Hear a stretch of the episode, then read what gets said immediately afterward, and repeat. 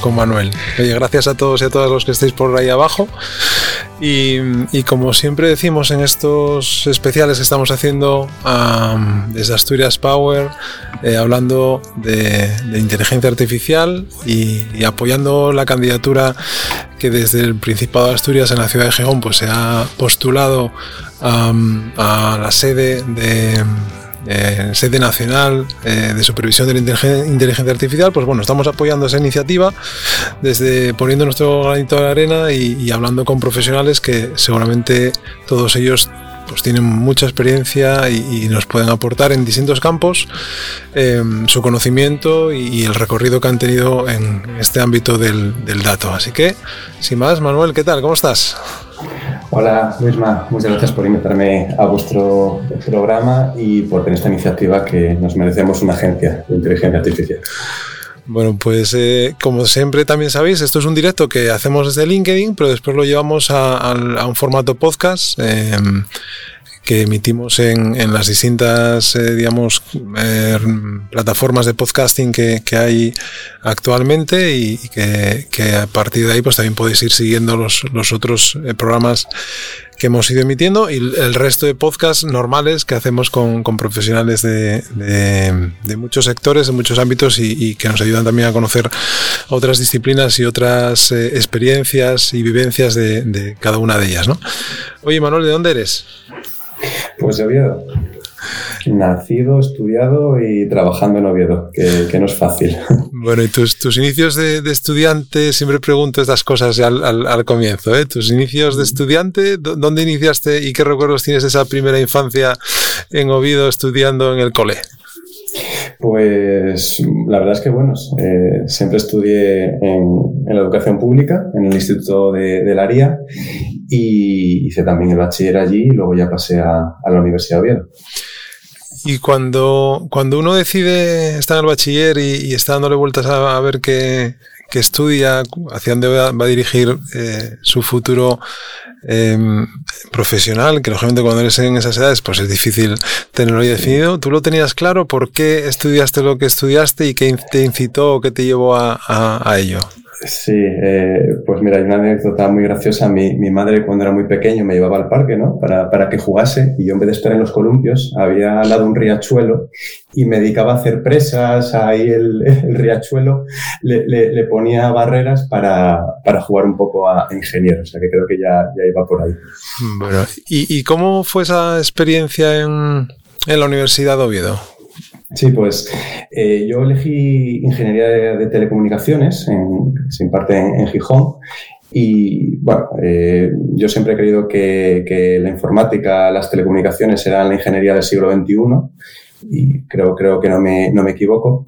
No hay como ahora ya grados ¿no? de ingeniería de datos, bueno, ya más especializados, será una ingeniería más eh, aunque pueda aparentar muy especializada, al final era bastante genérica, que me daba herramientas de informática, también una base sólida de, matemáticas, estadística, electrónica. Pues bueno, la, verdad es que tengo, fue, fue dura, pero bueno, la superé y tengo buenos recuerdos.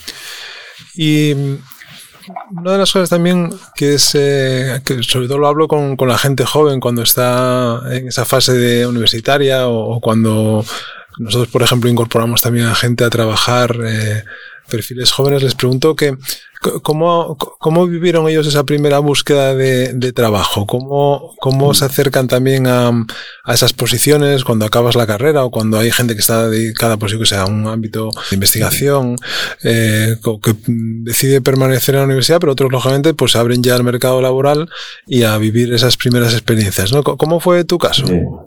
Pues eh, en mi caso, eh, todavía no había acabado la carrera, estaba en cuarto, para situarnos, 2009-2010, ¿vale? Empezaba ya la crisis anterior a, a, imponerse y empecé en TSK como, como becario. Eh, allí estuve haciendo unas prácticas de tres meses, luego me las ampliaron otros tres meses y luego, bueno, ya hice el quinto curso, hice el proyecto fin de carrera también de, de lo que había trabajado allí y la verdad es que se solapó bastante mi etapa universitaria con ya con el inicio profesional en la empresa privada. Y después de, de TSK, lógicamente sigues eh, evolucionando profesionalmente y buscando otras, otras alternativas. ¿Y qué otros pasos das en ese, en ese ámbito de, laboral? Pues eh, estuve trabajando durante dos años y medio en una startup, ¿vale? Eh, teletrabajábamos, utilizábamos eh, Python, hacíamos proyectos de datos para, para Telecable, para Central Lechera Asturiana. Bueno, la verdad es que era bastante innovador si nos situamos que era 2010, 2011, 2012 y también una situación económica, una coyuntura muy, muy adversa. Eh, y bueno, la, verdad es que aprendí mucho, estoy, estoy muy contento.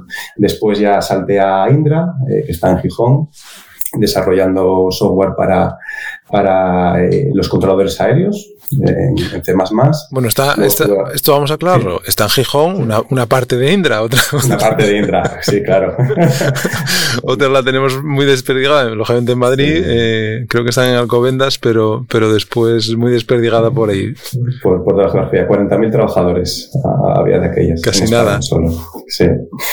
Sí, y bueno, estuve por distintas empresas, la verdad, eh, todas asturianas. Eh, estuve en una pyme, eh, luego también estuve en ArcelorMittal y más de, con todo el tema de IoT, digitalización para sus plantas de acería.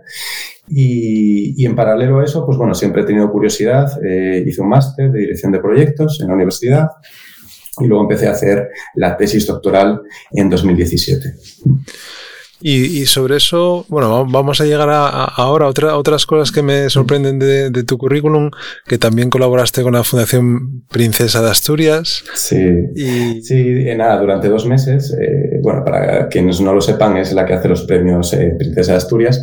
Y bueno, desde fuera se ve todo muy fácil, ¿no? Es lo que nos suele pasar, pero luego cuando estás desde dentro, organizar esos eventos, eh, todo el personal que mueven, que todo salga perfecto. Y nada, estuve trabajando allí dos meses eh, y nada, fue una bonita experiencia. Oye, y, ahora en, yo te conocí el otro día, no, tenía el gusto de, conocerte ni de, haber interactuado antes contigo. De hecho, yo creo que es la primera vez que, hablamos. Hemos hablado previamente por, por, WhatsApp y por LinkedIn, pero nunca habíamos hablado eh, previamente.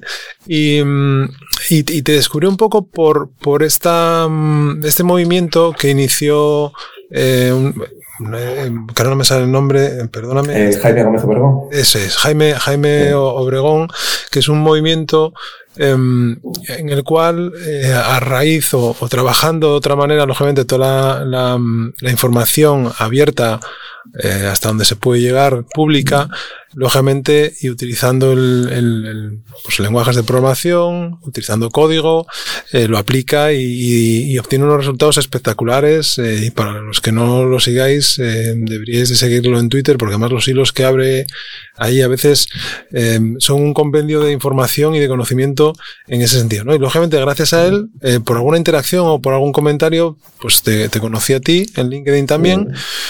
Y, me sorprendió un poco eh, esa, esa, labor que también estás haciendo y esta investigación que estás haciendo en torno al ámbito de, de, las licitaciones. De las licitaciones públicas. y, bueno, y antes de entrar en esto, nos has dicho dónde estás trabajando ahora y cuál es tu rol, dónde estás trabajando ahora. Antes de entrar en el detalle eh, que estábamos comentando, que se me había olvidado, perdona. Pues eh, trabajo en la consultora NTT Data, antigua Everis, cambio de nombre hace poquito, hace un año y trabajo como científico de datos, ingeniero de datos, eh, desarrollando proyectos para las administraciones públicas. Todo el tema de digitalización, eh, desarrollar eh, casos de uso en la que la inteligencia artificial les ayude en sus procesos. Vale, y dicho esto, así como resumen rápido de, tu labor profesional actual, nos lleva a lo que estábamos comentando antes. ¿Cómo, cómo la, cómo toda esa información eh, que tenemos eh, accesible de manera, de manera pública, algunas más que otras, pero cómo se puede utilizar eh, para, para un beneficio a la sociedad, en este caso al, resto de población y lógicamente que haya un buen uso eh, de todos estos recursos públicos que muchas veces pues no se eh, utilizan de la, de la mejor manera o de la con la transparencia más eh, absoluta, ¿no? Sí.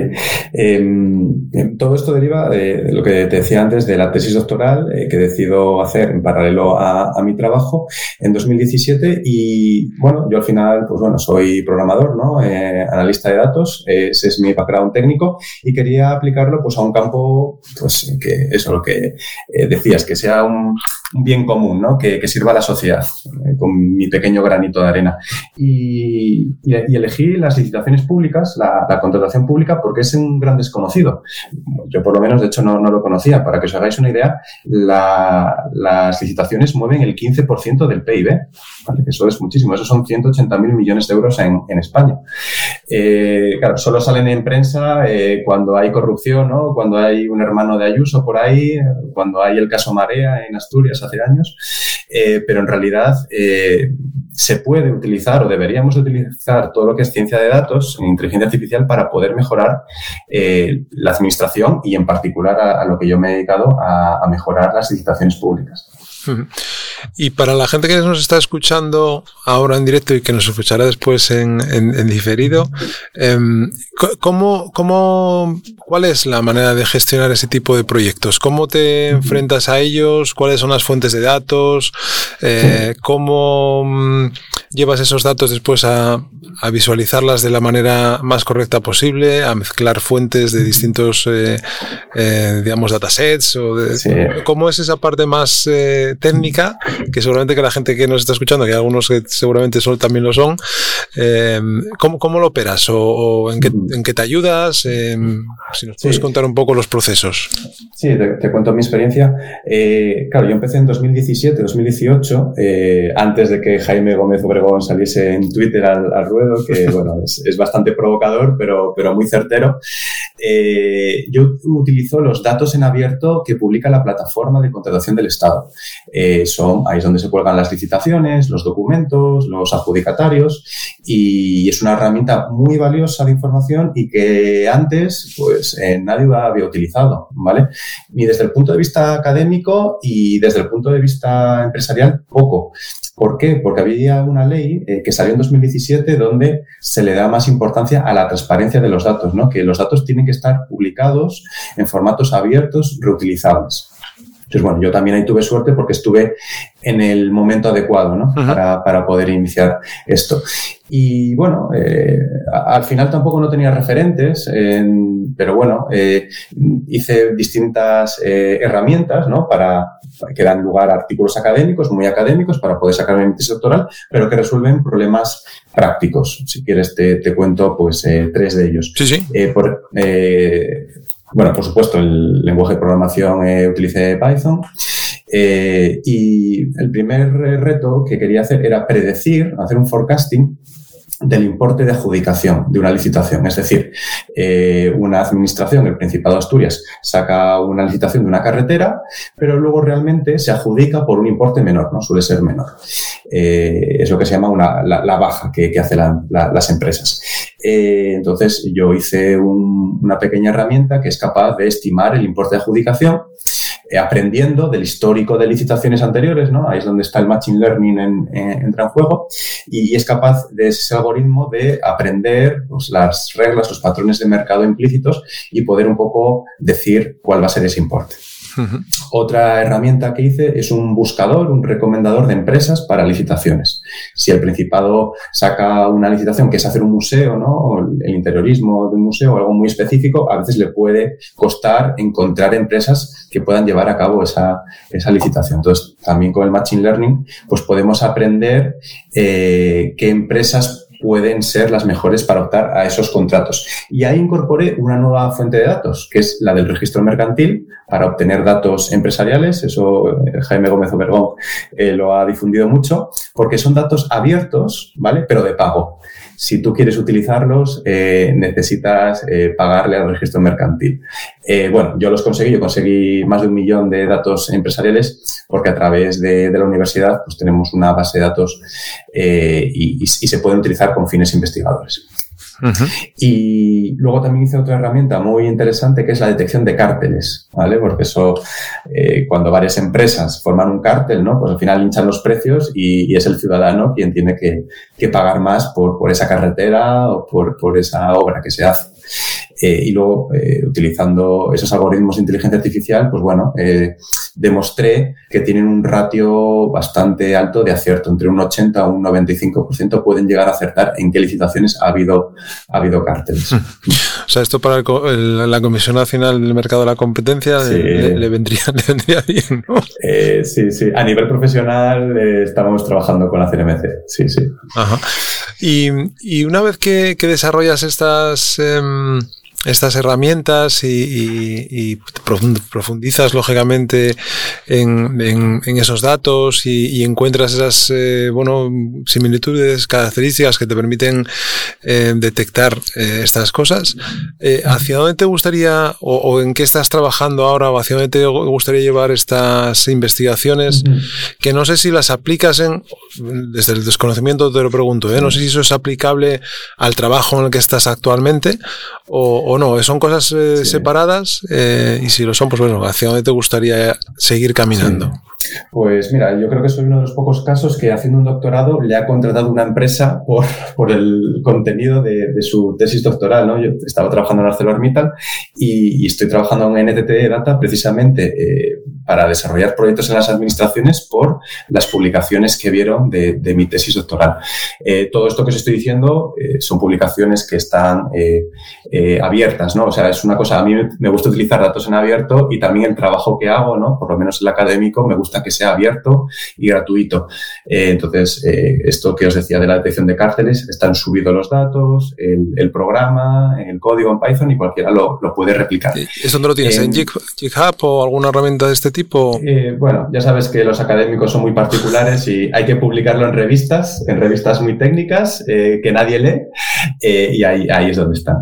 si buscáis mi, nombre en Google Scholar, ahí os, os salen todos. Vale, vale, vale. Sí, y, y luego creé otra aplicación eh, eh, que digamos esta es un poco ya más eh, mediática, ¿vale? Que por eso me, conociste en LinkedIn. Eh, que es, bueno, estas herramientas están muy bien, ¿no? De hecho, el buscador recomendador de empresas gané, un premio por el gobierno vasco, un, un Datatom, y los vascos juegan a. El primer premio fueron 10.000 euros, lo que me dieron, que vaya, está, muy bien, ojalá haga más premios así. Y luego también quedé finalista en otro Eudatatom esta vez organizado por la Comisión Europea. Entonces, que bueno, que estas herramientas, además de esa eh, vertiente académica, tienen una vertiente muy práctica y, han sido premiados, ¿vale? Pero bueno, la, última herramienta que creé eh, es eh, la que llamo detección de licitaciones fraudulentas o, irregulares, ¿vale? Si no queremos tampoco calificarlas así. Y es, esto es un poco técnico, lo, voy a resumir. Una licitación, cuando sale, ¿no? cuando se, se publica, hay un documento, un pliego técnico y bueno, pues ahí es donde la administración dice, pues oye, voy a contratar una obra, tiene que ser de estas características. Vale, entonces yo lo que hice es leer los metadatos de ese documento, de ese pliego técnico y ver quién era el autor de esos metadatos, ¿vale? Porque tendría que ser la administración. No podría ser nadie más. Eh, porque si, si fuese otra persona, pues tendría información privilegiada, ¿no? Entonces lo que hice fue irme a la plataforma de contratación, descargarme los pliegos técnicos de sobre un millón de documentos, ¿vale? No sé cuántas licitaciones, igual 500.000 licitaciones y eh, fui comparando el autor del documento con la empresa adjudicataria, ¿no? Con quien había ganado el contrato. Y claro, eh, encontré coincidencias. Hubo, sorpresas, ¿no? Sí, sí, encontré coincidencias en el que la empresa, pues bueno, había hecho ese pliego, ¿no? Y eso contraviene, pues, toda la legislación. Y eso fue lo que dio lugar a distintas noticias. Pues una ya salió en noviembre del año pasado en el país y luego este verano pues sacaron otras cinco noticias, eh, La Nueva España junto con el Periódico de Cataluña, el Periódico de España, bueno, es un grupo eh, editorial y bueno, ocupo portadas de periódicos y, que yo al final no voy contra nadie. O sea, es, simplemente poner un ejemplo de cómo un ciudadano con datos en abierto puede llegar un poco a, controlar eh, lo que hace la administración. ¿Y, la administración cómo se toma estas cosas? Bueno, pues ya sabes, la administración es, impasible. No, si tú haces un requerimiento y no te contesta, pues ante esto eh, todavía menos. No sé, no, conmigo no, no, ha contactado nadie. nunca se han acercado hacia a ti eh, preguntándote, oye Manuel, pues cómo podemos utilizar esto de verdad para, para sacar, eh, bueno, para sacar, para tener un mayor control sobre lo que hacemos, para, oye, por lo menos intentar no equivocarnos o ir mejorando esos procesos de contratación, que como dices, o sea, eso, ese dato que acabas de decir, creo que dijiste el 15% del PIB, ¿no? Del PIB, sí, casi nada. Eh, no, eh, no, no, me contactaron, eh, pero bueno, es verdad que este año he ido a congresos, ¿no? Donde también están administraciones públicas, donde están pues los tribunales de cuentas. Y es verdad que cuando les cuento esta aplicación de los metadatos, pues luego sí les llama la atención y, quieren tener alguna reunión. Pero yo, a lo que me refería es, pues bueno, si yo he demostrado eh, con unos datos y luego unos periodistas han preguntado ¿no? a, las empresas, a, la administración por esos contratos y no han sabido dar explicaciones, ahí hay una ilegalidad, ¿no? Y eso debería de tener una investigación. Eh, yo, hasta lo que sé, nadie ha investigado nada y es bastante triste porque al final es nuestro dinero. Oye, ¿y hacia, hacia dónde quieres llevar esta investigación? Que te decía antes, ¿quieres profundizar más? ¿Quieres ver otras alternativas que puedas encontrar, eh, otras casuísticas? Sí, pues eh, lo primero es una labor de divulgación, porque mm, eso mm, está muy alejado el mundo de la tecnología, de los ingenieros, con el mundo eh, tanto de la administración eh, como también un poco eh, del ciudadano. Esto de la contratación, pues hay varios actores, ¿no? La administración, los ciudadanos, las empresas, los investigadores, y, yo estoy haciendo esa labor de divulgación para que un poco se conozcan todos, ¿no? yo, los trabajos muy técnicos de la tesis doctoral que te comentaba, pues están en revistas muy buenas, pero nadie los lee en España. Entonces hay que hacer ese ejercicio de, de llevarlo a, pues, a noticias de periódicos, de llevarlos a congresos donde estén las administraciones y de esa manera que se puedan hacer eh, proyectos en el que los datos, ¿no? la ciencia de datos, pues tenga un peso importante que luego revierta en tener unos mejores servicios públicos. La verdad que es, eh, es, sorprendente estas cosas. Cuando, cuando, yo cuando me, cuando me empecé a acercar a, esta, a estas informaciones, eh, joder, si, si alguien está haciendo este esfuerzo por poner em, eh, en claro y utilizando esos datos que están a nuestro alcance, lógicamente no todos los podemos interpretar, no todos tenemos las capacidades que puedes tener tú eh, para, para coger ese código, eh, desarrollarlo, empezar a coger la, descargar la documentación y, digamos y darle un sentido a todo eso, ¿no? Oye, una cosa que, que se me olvidó preguntarte antes, que siempre pregunto cuando hablo con personas que están vinculadas al mundo del dato, la inteligencia artificial, es ¿cuándo te diste cuenta eh, eh, cuando estabas estudiando o antes, no sé, cuando te diste cuenta que ese mundo de, los números, de las letras, eh, tenía un significado más allá del que estabas acostumbrado a, interpretar, ¿no? Y que podías trabajar con ellos de otra manera. Uf, pues no sé, eso creo que es algo muy, muy, gradual, ¿no? Sobre todo desde mi background, que es técnico, siempre he estado rodeado de números. Eh, es complicado. Eh, yo creo que es un proceso natural, ¿no? Eh, si te das cuenta, partimos de una sociedad industrial, ¿no? Donde los ingenieros de minas, los industriales eran los reyes y, estamos ya pasando a una sociedad del conocimiento, a una sociedad digitalizada. y entonces ahí, por eso quise estudiar ingeniería de telecomunicaciones y no, y otra carrera. y cada vez los datos están teniendo más peso, ¿no? Porque nos damos cuenta que nos pueden hacer la vida más fácil también pueden invadir nuestra privacidad. Eh, bueno, hay que poner unos límites ahí. También los algoritmos de inteligencia artificial tienen sesgos, ¿no? Eh, bueno, es, es, un campo muy amplio.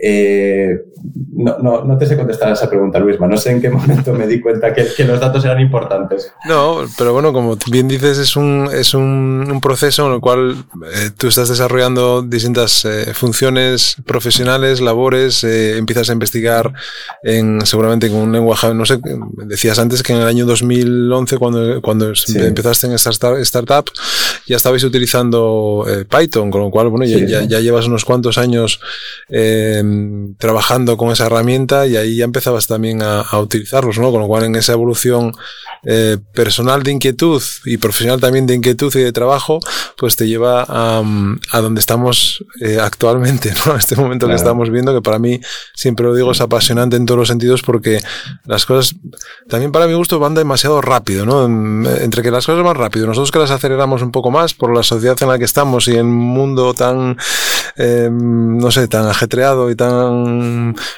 con tanto movimiento que nos toca vivir, es, eh, a veces es un poco, lógicamente, estresante, ¿no? Pero otra cosa que pregunto a la gente, que, que, te pregunto a ti ahora, es sobre Asturias, sobre cómo ves esta provincia asturiana, em, qué retos crees que tenemos y desde tu punto de vista, pues qué, qué, qué cosas deberíamos incidir o, podríamos em, profundizar en ellas para, para tener un, un horizonte un poco más halagüeño. Sí. Bueno, eh, siempre hemos sido una provincia, un territorio periférico eh, geográficamente, pero gracias a la tecnología, al teletrabajo, pues ya podemos competir de tú a tú con cualquier otro territorio. Eh, si estamos en una sociedad del conocimiento, el conocimiento es fundamental y ahí partimos de una buena posición porque ahí tenemos una alta tasa de titulados universitarios, bueno, somos trabajadores, cumplidores. Entonces, yo soy optimista en, en cuanto al desarrollo de Asturias, porque encima tenemos, bueno, un gran paisaje natural, ¿no? Yo, creo que es un entorno muy bueno para vivir. Eh, pero bueno, eh, ahora ya eh, competimos con todo el mundo. O sea, aquí ya no competimos con la gente de Madrid, sino que competimos con la gente de Estados Unidos, de Rumanía y de India. Entonces, tenemos que estar un paso por delante para poder tener buenos trabajos. Y eso que acabas de decir, que, es algo que se repite eh, mucho, eh, ¿de quién crees que depende? Que, un trabajador como tú eh, se sienta valorado en una compañía en la que está actualmente, o una persona como yo también lo esté, o cualquier otro de los que nos está escuchando abajo pueda sentirse reconocido y reconfortado, porque lógicamente implica muchas, muchas casuísticas, ¿no? Pero ahí, ¿cómo crees que se podría actuar? Bueno, eh, yo, siempre pienso que tienes que trabajar en lo que te gusta, porque si no trabajas en lo que te gusta, ni lo vas a hacer bien, ni le vas a poner ganas, eh, y al final vas a ser un, pues, un fracasado. Eh, ya trabajando en lo que te gusta, tienes que encontrar un lugar, ¿no? Donde, donde tus, yo creo que es los compañeros, ¿no? Al final lo más importante, tus jefes, pues te valoren, sea un entorno agradable y sobre todo en este sector en el que nos movemos, ¿no? en, el sector TIC, donde al final nosotros no trabajamos con herramientas, con máquinas, eh, sino que trabajamos con, nuestro cerebro y con el de nuestros compañeros. Eh, yo, en todas las empresas en las que he estado, siempre he dicho que he tenido mucha suerte porque he trabajado con compañeros excepcionales y, también con jefes. Y siempre he trabajado en, empresas, eh, bueno, en Asturias, ¿no? No son empresas asturianas, pero siempre desde Asturias. Eh, y ahora teletrabajo desde mi casa en Oviedo y mis compañeros pues, son de Madrid, Barcelona. Si tengo que ir a desplazarme a un cliente, en este caso, pues, por ejemplo, un proyecto que hacemos para la administración de Castilla-La Mancha, pues me cojo el el tren y voy a Toledo, tardando muchas horas. Ahora ya que va a llegar el AVE, eh, pues eh, nada, tendremos Madrid a tres horas y pico y yo confío en que Asturias eh, mejore. Bueno, eso es, lo que esperamos todos, ¿eh? Los que somos optimistas, los hay pesimistas también, pero, pero siempre hay que ver la, la, botella la botella medio llena, ¿no? Em, y dentro de, otra cosa que me interesa de esto que acabas de decir, del teletrabajo, em, de cómo se gestionan los equipos em, ahora mismo en ese ámbito de, digamos de, empresas distribuidas, ¿no? Que no tienen que no tienen un centro como se, se entendía antes. Lógicamente hay muchas que siguen teniendo centros de trabajo grandes, eh, centralizados, lógicamente en Madrid, Barcelona, Valencia, País Vasco, donde sea, lógicamente, pero sí me estoy encontrando cada vez más con eh, profesionales o directivos de compañías que lógicamente están meditando mucho sobre esos espacios de trabajo, ¿no? Espacios de trabajo que antes los habitaban durante los cinco días a la semana una importante cantidad de trabajadores porque la gente tenía la obligación de ir a trabajar. Quizás esto en el ámbito tecnológico pues ya era un poco más relativo porque ya se empezaba antes de la pandemia ya digamos, al estar familiarizados con todas estas tecnologías, herramientas para trabajar en remoto, etcétera, etcétera, pues era más fácil. Pero, ¿cómo crees que esa, o cómo os organizáis vosotros internamente? Por ejemplo, lo que nos puedas contar, desde, desde tu equipo, cómo lo conformáis, qué herramientas utilizáis, etcétera. Un poco para que la gente que está escuchándonos también pueda tener ese conocimiento del día a día de, un profesional de, que trabaja en el mundo del dato y que no solamente investiga en la administración pública, sino que tiene que, digamos, reportar, que tiene que eh, hacer que sus eh, tareas fluyan como manda el jefe de equipo o quien, lo, o quien lo otorgue, ¿no? Sí, eh, pues eh, yo la verdad es que estoy muy a gusto en, en Data. Eh, nos dieron flexibilidad para elegir cómo queríamos trabajar. Si queríamos un modelo mixto, ir días oficina y días desde casa, desde teletrabajo, yo elegí el formato 100% teletrabajo porque es que al final mis compañeros estaban en Madrid y Barcelona. Entonces, pues bueno, no, no, tengo una oficina donde estén mis compañeros. las herramientas que utilizamos, pues yo creo que son las habituales, ¿no? Que utiliza la mayoría de la gente, pues Teams eh, para poder tener las reuniones. Y, luego, para poder desarrollar el código, pues tenemos eh, GitHub y, otras herramientas eh, colaborativas. Em, también es verdad que es un poco duro, ¿no? yo, bueno, ya tengo una experiencia laboral. De 12 años, pero claro, yo pienso, si ahora fuese un junior, ¿no? Estar solo en mi casa teletrabajando, es complicado porque siempre es mejor levantarte, ir a la mesa del compañero, ¿no? Que sabe más, preguntarle y, así también es como, como aprendes. Eh, bueno, yo tengo la suerte de que ya tengo un aprendizaje, aprendizaje previo y no necesito tanto esa tutela. Eh, pero lo que hacen las empresas, ¿no? Coworkings, eh, esos formatos híbridos, bueno, no hace falta estar al 100% con personas, con tus compañeros. Yo creo que con, un día, dos días a la semana, ¿no? Es para establecer esas relaciones personales que también son muy importantes, eh, pues luego al final te permite teletrabajar desde casa sin, ningún problema. Sí, yo, yo ahí estoy también de acuerdo contigo, en el sentido de que me parece que es el, el, 100%, ¿no? El, 100% de, de teletrabajo. Eh, a veces yo creo que es un poco no, no, no, a veces. Yo creo que es hasta es contraproducente, ¿no? Porque al final, sobre todo en esas fases que tú dices, ¿no? Cuando tú incorporas a talento eh, joven a la compañía y quieres que esa gente se empape de la cultura y trasladarle un poco la, filosofía, em, la forma de trabajar, seguramente, pues como en cualquier otro ámbito, dentro de esos grupos de trabajo, pues hay personas que se les da mejor liderar, otras se les da mejor observar y trasladar eh, ese aprendizaje a través de la observación de una manera más, no sé cómo decirlo, más educativa o más formativa en un perfil más bajo, ¿no? Sin tener que ser protagonista en, en, ese liderazgo, ¿no? Porque lógicamente estaremos de acuerdo que hay muchas maneras de liderar, ¿no? Uno se puede liderar pegando voces, que seguramente no es el, mejor ejemplo de liderazgo. Eh, se puede liderar como el señor Elon Musk también, ¿no? Hay, hay otras, otras formas, ¿no? Que está tan de moda, pero lógicamente yo creo que esa, esa parte de de, iniciación cuando uno se incorpora en la cultura de las compañías em, es importante, ¿no? Y, ese, ese, formato mixto en el cual tú das la posibilidad a la gente, oye, pues que pueda trabajar y conciliar con su entorno familiar, con su día a día, que hay gente que es más productiva en unos horarios, otras en otros, por, por lo que sea, porque tienen unas maneras de, llegar a, ese, a, esa formación, a ese trabajo, a ese día a día eh, Em, diferente.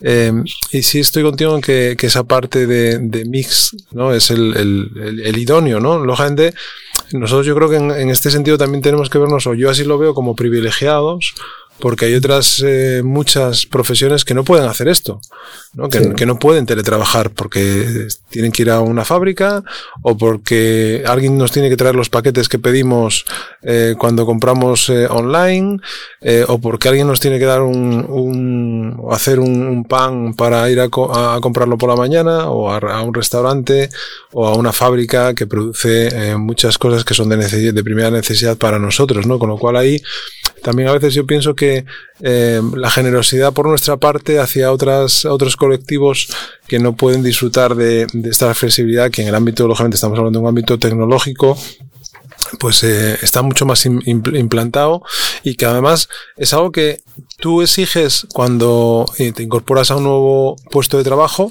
digo tú, por, por, el profesional que eres, o cuando nosotros ahora que, por ejemplo, tenemos unas cuantas posiciones abiertas, eh, tanto desde Bedrock como desde Remote, que es una nueva em, eh, compañía de, marketing online, de, de, modern marketing que denominamos, que, que hemos constituido, em, pues lógicamente partes de un, de un nivel en el que si no hay esa flexibilidad, el candidato mmm, ya no es un, tema de un precio, ¿no? De, de, una valoración económica, de un sueldo mensual, sino que si el candidato no le das cierta flexibilidad, eh, tampoco te mmm, tampoco vas a competir con el resto de organizaciones que, que, quieren contratar, ¿no? Ahí también hay esa, es eso que hablábamos antes que decías que ahora no compites solamente con los de Madrid o de Barcelona o de eh, el País Vasco, Bilbao, eh, sino que compites con, a un nivel global.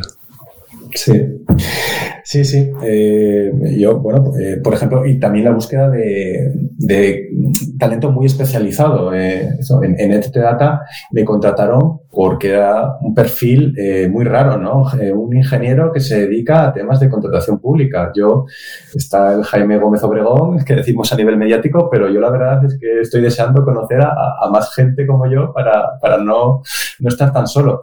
Eh, y bueno, yo tenía claro que quería seguir en Asturias y pues eh, la, mi empresa me, me, lo permite, NTT Data, y porque yo me incorporé eh, el año pasado, a comienzos del año pasado, es decir, después de la pandemia, ¿vale?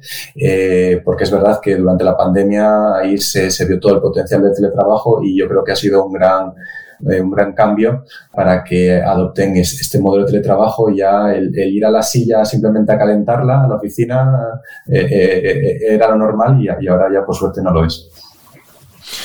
Lógicamente, ¿no? Eso pues está cambiando y ojalá que cambie, que cambie muchas veces, muchas veces más. Eh, oye, Manuel, pues eh, vamos a dar eh, la oportunidad a, a, la gente que está abajo, si quiere, si quiere hacer una, hacerte una pregunta o si quieren subir a, arriba, que levanten la mano y que lo hagan. Pues no pasa nada. Hola Luisma, hola Manuel, ¿cómo están? Eh, mi consulta vendría siendo, yo estoy terminando mis estudios, una diplomatura, y realmente no tengo experiencia. Yo me dedico a lo que sería el marketing y al e-commerce, pero quisiera hacer el cambio. Al no tener experiencia, lo que pensé es en hacer un portfolio, pero no sé en qué plataforma hacerlo. Si en Kaggle, si en YouTube, o bueno, hay, hay muchas otras. Se puede crear también una página. Pero nada, en ese tema estoy un poco perdida y a ver si, Manuel, tú de la experiencia me puedes recomendar algo. Eh, Diana, antes de que te conteste Manuel, ¿desde dónde nos estás hablando? Yo desde Argentina. Vale, vale. ¿No? Estas cosas curiosas eh, que ocurren en, LinkedIn cuando abres una sala. Muchas gracias, Diana, por participar y por preguntar. No, de nada. Pues yo aquí no tengo ninguna solución mágica ni, fórmula. Eh, al, al, final yo creo que esto, como cualquier profesional, ¿no? es una carrera de fondo y hay que ir poco a poco. Eh, yo eso decía, empecé de becario, luego estuve en una startup, luego de una multinacional, vas saltando, vas aprendiendo y vas enriqueciendo tu, tu currículum. Eh, es verdad que los inicios son muy, muy duros y pero bueno, yo estoy muy contento de, lo que aprendí como becario en mi primera empresa. Eh, y es, es, la única forma de poder hacer currículum. Yo la verdad es que nunca he utilizado grandes artificios publicitarios, eh, pero sí confío en que al final si estás en un trabajo que te gusta, que te apasiona, eh, vas a acabar encontrando tu camino. Yo, yo simplemente de decirle a Diana que um, cuando uno no tiene experiencia o, cree que no la tiene, ¿no? Digo cree porque eres joven y, te falta lógicamente ese bagaje eh, que te da, que te curte la, empresa, ¿no? O, proyectos propios que puedes hacer si, tienes ganas de emprender eh, y de crear tu, eh, propio camino, que tampoco es fácil y, no todo el mundo creo que tenga por qué emprender, ni, ni, ni tampoco tiene que estar preparado para ello, ¿no? Pero yo sí te animo, Diana, que ya que Igual que has accedido a esta sala en la que estamos hablando con Manuel sobre un ámbito eh, muy concreto, eh, dada la, la, especialidad que él tiene, pero que es dentro de un ámbito mucho más global, que es eh, dar visibilidad a, a Asturias que no sé si sabes dónde está Asturias, que sería otra buena pregunta para Diana ahora mismo, porque no sé si tienes eh, ascendencia o no, pero bueno, eso nos contestas después. Pero te animo a que utilices esta herramienta como plataforma de, conexión y de, y de abrirte oportunidades, porque te puedo asegurar, y te lo digo por experiencia propia, que una herramienta como LinkedIn lo que te permite es abrir conversaciones y esas conversaciones las vas a generar tú, lógicamente, pues siguiendo a perfiles, a, temáticas, a gente interesante que puedas encontrar en el camino y, atreverte a hacerlo. O sea, atreverte a, levantar la mano, a preguntar. Seguramente que a veces te encuentras con respuestas que no te gustan, pero da lo mismo. Mm, pasas a otra y sigues. Es un tema estadístico también, ¿no? Cuantas más veces levantes la mano para preguntar y para aprender, seguramente que te vas a encontrar con más personas que te van a ayudar.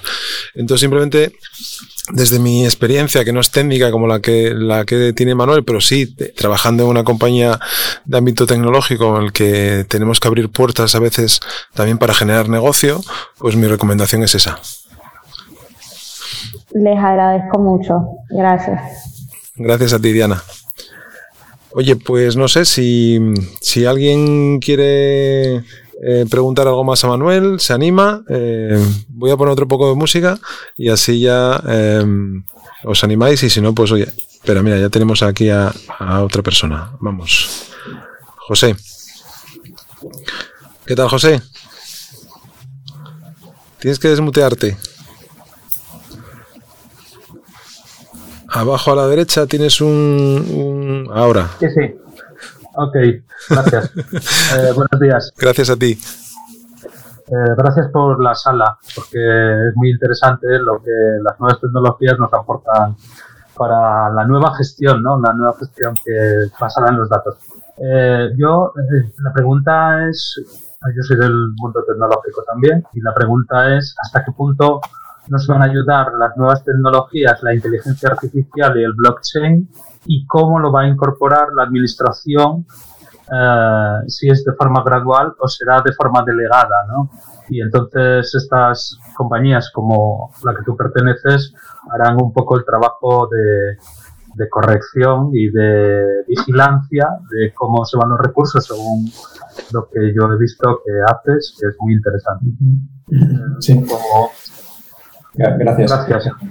Em, bueno, pues eh, está por definir, ¿no? Eh, ¿Cómo va a ser esa relación público-privada? Está claro que la administración no puede desarrollar toda la digitalización, la informatización que necesita, pero no puede delegar todo porque hay áreas críticas. Eh, tiene nuestros datos tributarios, tiene muchos datos de carácter personal y al final pues ella tiene que custodiar eso y, hacer velar la, la ley. No es una empresa privada. Mm, yo eh, también soy un poco crítico eh, con todas las nuevas tecnologías, que estamos llamando nuevas tecnologías a tecnologías que igual ya tienen 20 años, ¿no? Eh, yo desde que empecé, pues siempre es nueva tecnología, nunca hay vieja tecnología, no sé. en la administración no tanto se necesita grandes artificios de inteligencia artificial, blockchain, metaverso, si al final lo que se necesita es tener unas herramientas que le quiten el peso al funcionario. Eh, no puede ser que tengamos eh, miles y miles de personas que estén revisando eh, documentación o, firmando. Eso es algo anacrónico. Eso ya sé que no es muy glamuroso, no es el metaverso, pero es igual o más que necesario que, que todo lo que pueda hacer la inteligencia artificial. Entonces hay que ir paso a paso desde los cimientos, porque es verdad que la administración hay poca cultura del dato, es algo que estoy viendo, y necesita primero tener unos buenos sistemas de información, de almacenamiento, para luego poder desarrollar herramientas que, les aporten valor y, al final les, ayuden para ser más, más eficientes. Muy bien, Manuel, muchas gracias. Eh, José Felipe, simplemente por, por curiosidad, que acabo de ver tu perfil, em, yo también viví en Sotrondio, no sé si vives en Sotrondio todavía, pero que sepas que yo viví en Sotrondio dos años en el entrego. Ah, vale, vale. Lo que, pasa que, lo que pasa que tiene un defecto, Mr. Google ha tenido un defecto ahí. En aquel momento en el que yo me di de alta no, no tenía la localización el entrego. Vale, vale. vale, muy... muy bien, muy bien. Pues muchas gracias por, por intervenir, eh, José. Gracias. Y me gusta mucho lo de los metadatos, eh, Manuel. Me, encanta porque yo he descubierto muchas cosas. Llevo una trayectoria de 30 y muchos años en, la compañía. Con, los metadatos ha solucionado muchas cosas, ¿no? Muchas cosas. Que la gente no se desconoce y estas salas de divulgación son muy interesantes. Gracias, buen día. Gracias a ti, José Felipe. Personas que han levantado la mano.